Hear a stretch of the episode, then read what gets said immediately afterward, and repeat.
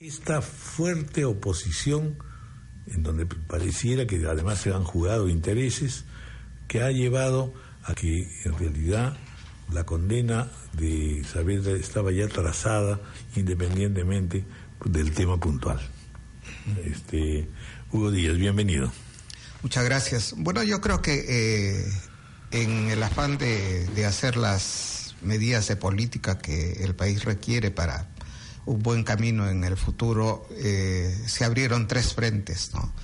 Uno, indudablemente, que es el de la reforma universitaria, en donde eh, eh, lo que se quería era ver cómo se ejercían mecanismos de control que permitan elevar la calidad del servicio que recibían estudiantes en las universidades, en muchas de ellas convertidas solamente en un negocio, ¿no? con sueldos eh, eh, honorarios a, los profesores de 8 a 10 soles por hora. He tenido ocasión de, ver esos, esos casos.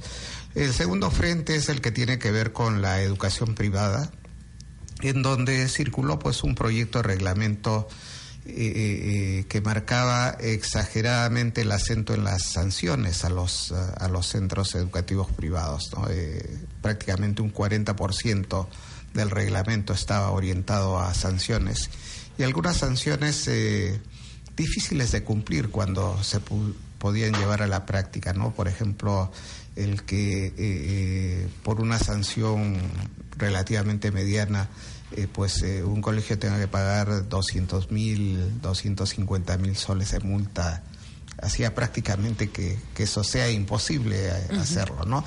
Y el tercer frente creo que ha sido el currículo. El currículum que ha sido una, eh, eh, una acción manejada desde hace cuatro años y medio y que avanzó con muchas dificultades. Recién un día antes de la salida de Jaime Saavedra se aprobaron los programas de estudio para el próximo año, pero eh, de aquí a, a marzo prácticamente no hay tiempo para capacitar a los profesores, para los materiales, para difundir el propio currículum. ¿no? Entonces, eh, eh, la recomendación que siempre hicimos en el Consejo fue de que el 2017 sea un año de validación más, de, más que de aplicación del, del currículum, porque nunca se ha validado. ¿no? Hay todavía varios temas. Ahora, el Consejo sí ha acompañado, digamos, todo el proceso que se ha seguido con Jaime Saavedra. Es decir, convenimos en que se trataba de una gestión importante, interesante, y con significación especial. Totalmente de acuerdo y yo creo que el gran mérito de Jaime Saavedra ha estado básicamente, uno, en levantar el tema educativo, lo segundo es eh, llevar a niveles históricos la inversión en educación. ¿no? Eh, eh, el 2015 el incremento que tuvo educación es el incremento que va a tener todo el sector público en el 2017. ¿no? y, y, lo tercero es haber construido un conjunto de medidas de política que prácticamente son el horizonte al cual hay que apuntar en el futuro, no hay, hay que apostar. Ahí apuntábamos dos cosas también que parecen altamente significativas, es decir, los padres de familia alineados para el proceso y interesados y participando, y en segundo lugar, los docentes. La despedida al señor Xavier ha sido pues eh, impresionante. Así es. Eh, por un lado, las encuestas lo que muestran es que eh, eh, el Ministerio de Educación, al igual que la RENIEC y la Iglesia Católica, están consideradas como las instituciones más confiables para la opinión pública. ¿no? Esa es una encuesta que ha hecho el, INEI.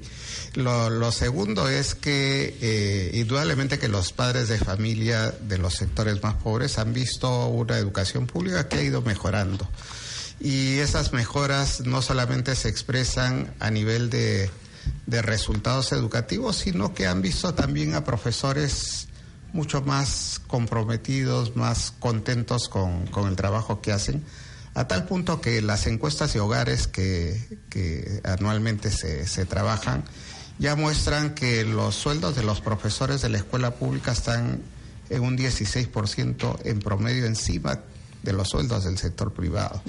¿no? Y eso es todo un desafío que se va a crear en la, escuela privada cuando ya empiezan a generarse los aumentos que ha ofrecido el presidente Kuczynski. ¿no? La brecha va a ser más grande. En el último concurso de nombramiento, 40.000 profesores de la escuela privada se presentaron a concursar a plazas del sector público. ¿no? Entonces, eh, eh, alguna reacción va a tener que haber en la escuela privada si no se va a quedar sin, sin buenos maestros. Ah, pero ese, es un dato interesantísimo. Es, gran, es, un gran dato, claro. Realmente, gran dato. se, ha se ha vuelto competidor trabajar con el, y se ha revertido la... Que es una cosa fenomenal. Sí. Y del Veslas, bienvenido. Gracias. A ver, ¿cuál es tu evaluación de la situación?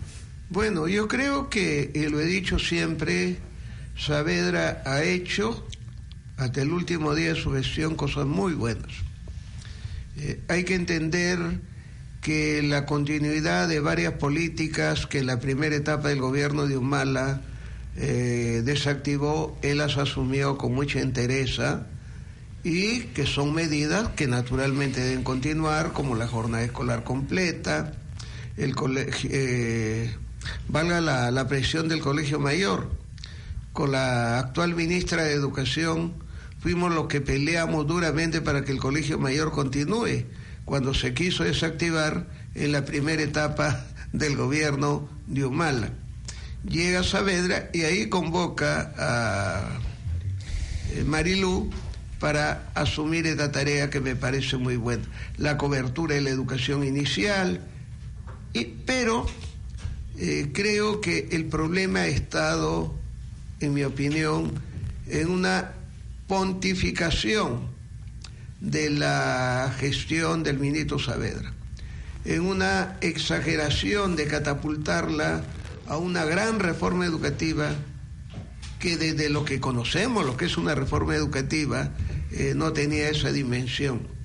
Y en ese marco hay temas como no haber liderado un cambio de la ley universitaria, no haber actuado adecuadamente con el tema curricular que comenzarlo este año es muy dificultoso.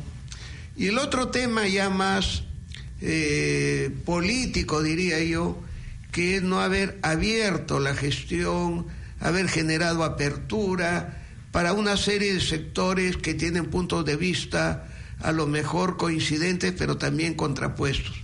Más bien se movió en el marco esa pontificación y no generó los nexos con todos los actores de la comunidad educativa y con los actores políticos que ya no eran igual que durante el gobierno de Humala.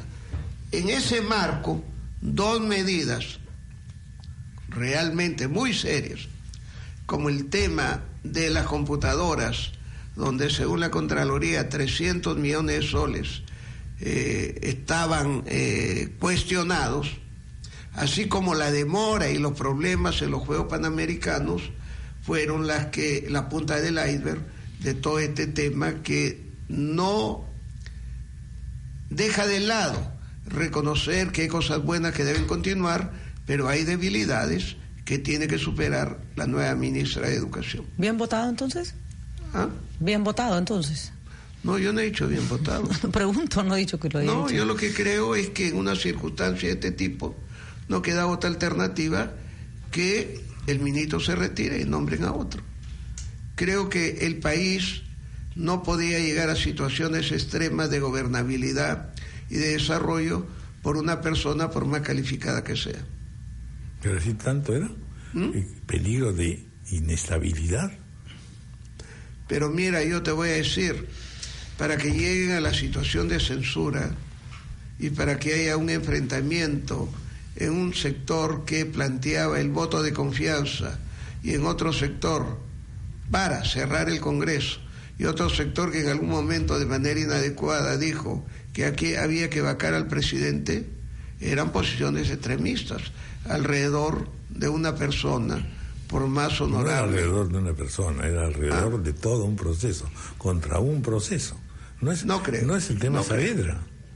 No creo, porque los procesos están más allá de las personas. Y hay medidas que cuando se colocan en la ciudadanía, nadie la va a traer abajo. El gobierno de Omala quiso traerse abajo el Colegio Mayor y no pudo. El, eh, eh, el gobierno de Omala en su primera etapa quiso traerse abajo un montón de medidas como la jornada escolar completa, el programa de inglés, y tuvo que verse obligado el ministro Saavedra a reponerlo cuando las cosas como la carrera magisterial se ubican en el colectivo, en la ciudadanía, en la opinión pública, esas cosas van a continuar. porque las va a defender permanentemente la colectividad. Es curioso, eh, Miguel, porque has trabajado años en el ministerio y reconocemos tu trabajo esforzado. A mí me sorprende, y lo digo con toda sinceridad, que no sé, estoy segura que el ministro Saavedra no es ni perfecto ni reemplazable, nadie lo es. Pero sí me parece raro que haya un sector y no eres el único, son varias personas que trabajan en educación que se niegan a reconocer que se hizo un buen ministerio. Con sus fallas, pero es un ministro inflado, qué bien que lo saquen. No lo digo porque por saber, porque ella se fue. Pero sí esa debe ser la tónica siempre del trabajo en educación en nuestro país. ¿Cómo le va a ir a la pobre señora Marilu Martens? ¿Cómo le van a ir a los siguientes? Eh, cuando ustedes estaban en el ministerio y específicamente estabas tú y él, había críticas, pero había un reconocimiento al trabajo que estaban haciendo. Y no hay cierta mezquindad por razones políticas que nos llevan a justificar casi cualquier acción contra, no Saavedra, sino contra cualquier medida que se tome el Ministerio de Educación. ese no es mi caso. Perdón, lo digo por lo que he escuchado. Puedo dar fe de todo lo que he dicho. todos estamos este... Y yo lo primero que tengo que decir es que hablar de las debilidades y reconocer las virtudes no es un tema de mezquindad. El ministro ha hecho cosas buenas, pero también ha tenido debilidades. Y mm. eso hay que decirlo. Hay mucha gente que no lo quiere decir. Es problema de ella. Bueno, pero como, como, como bien lo dice Patricia, toda gestión pues tiene fortalezas y tiene debilidades. Yo recuerdo que cuando este, tú estabas de viceministro, eh, eh, todos los informes que habían sobre los procesos curriculares eran de las críticas que en este momento se hacen, ¿no? Es decir, que había falta de participación, que el currículum era demasiado complejo, que tenía demasiadas competencias, demasiadas capacidades. Es decir, exactamente las mismas críticas que se dan en esa época se dan ahora, ¿no? Y, se presentan como que, que nunca se hubiesen dado. Yo creo que eh, el tema con, con, con el ministro Saavedra lamentablemente ha tenido más carga política que carga técnica y, y eso política y de intereses económicos por debajo. Así es. A, mí lo que me preocupa no es saber que ya no está. Me preocupa que si esa va a ser la actitud siempre en educación, nunca. O sea, a ese padre de familia que de pronto su hijo sacó una mejor eh, respuesta en la prueba PISA, le está diciendo, no, eso no vale nada. A ese padre de familia que siente que de pronto las cosas empiezan a mejorar, le está diciendo, no, en realidad todo está hasta las, hasta las patas. ¿Con qué cara ese padre de familia va a volver a confiar en la escuela pública si nos dedicamos a petardear? No solo lo que hizo Saavedra, lo que hizo Chang en su momento, este, me parece, no sé, el peor de los mundos. Exactamente, ¿no? Yo creo que estamos acostumbrados a automasacrarnos. Así eh, y, eso es muy negativo para, para nosotros. ¿no? La, crítica a PISA me, me, parece injusta. PISA tiene unas finalidades muy, muy bien precisadas. Quiere evaluar eh, lectura, matemáticas y ciencias y nada más. ¿no? Este, eh, evaluar valores, evaluar habilidades blandas le corresponderá mm. a otra institución, a otro organismo, pero no podemos, eh, digamos, achacar eh, eh, eh, o destruir, digamos, la intencionalidad de un esfuerzo que el la crítica bien hecha ayuda a construir. Y yo estuve nueve años en la gestión pública y escuchaba muchas críticas a una serie de medidas y siempre aconsejaba a los ministros y yo mismo salía a dar la cara con un espíritu de pluralidad, de respeto, porque creo que las críticas, muchas veces injustas, pero las críticas ayudan a ver los errores. Pero él ahora nunca fuiste objeto de una crítica como la que ha sido Savera, ni mucho menos ningún ministro para el que trabajaste fue objeto de una censura similar. Eh, o sea, yo creo que también hay que reconocer eso. Los ministros Chan, Marcial Rubio fueron muy criticados. Sí, pero no los Uno de los grandes críticos era, por ejemplo, Hugo en el tema curricular y nunca lo tomamos en cuenta como una opinión contraria. Otro gran crítico era León Trattenberg, el gobierno de Toledo, en el gobierno de García. Así es, la vida democrática, no hay que tomarlo a mal. Yo a veces me reunía con amigos que decían una cosa y al siguiente día sacaban declaraciones contrarias con algunas medidas. Y ustedes me han conocido. Yo siempre he mostrado apertura, eh, tranquilidad ante las críticas y creo que en cualquier circunstancia el apoyo a las buenas medidas hay que alentarse. Y las críticas a las medidas que no están bien, como el tema curricular, hay que aceptarlas con espíritu democrático, con tranquilidad y sin perder los papeles. En ese sentido, yo creo que todo lo que tenemos que ver con la educación debemos asumir una postura de humildad, de apertura. Y yo espero, y espero que esto no tenga una observación contraria, que con la llegada de Marilu Martes, con su espíritu de ponderación, de apertura, como educadora, abra las puertas del ministerio a los educadores que en los últimos tiempos han estado cerrados. Muy bien. Bueno, pues muchas gracias. Gracias por haber estado con nosotros. 10, 9 y 36 minutos de la mañana, hacemos una pausa.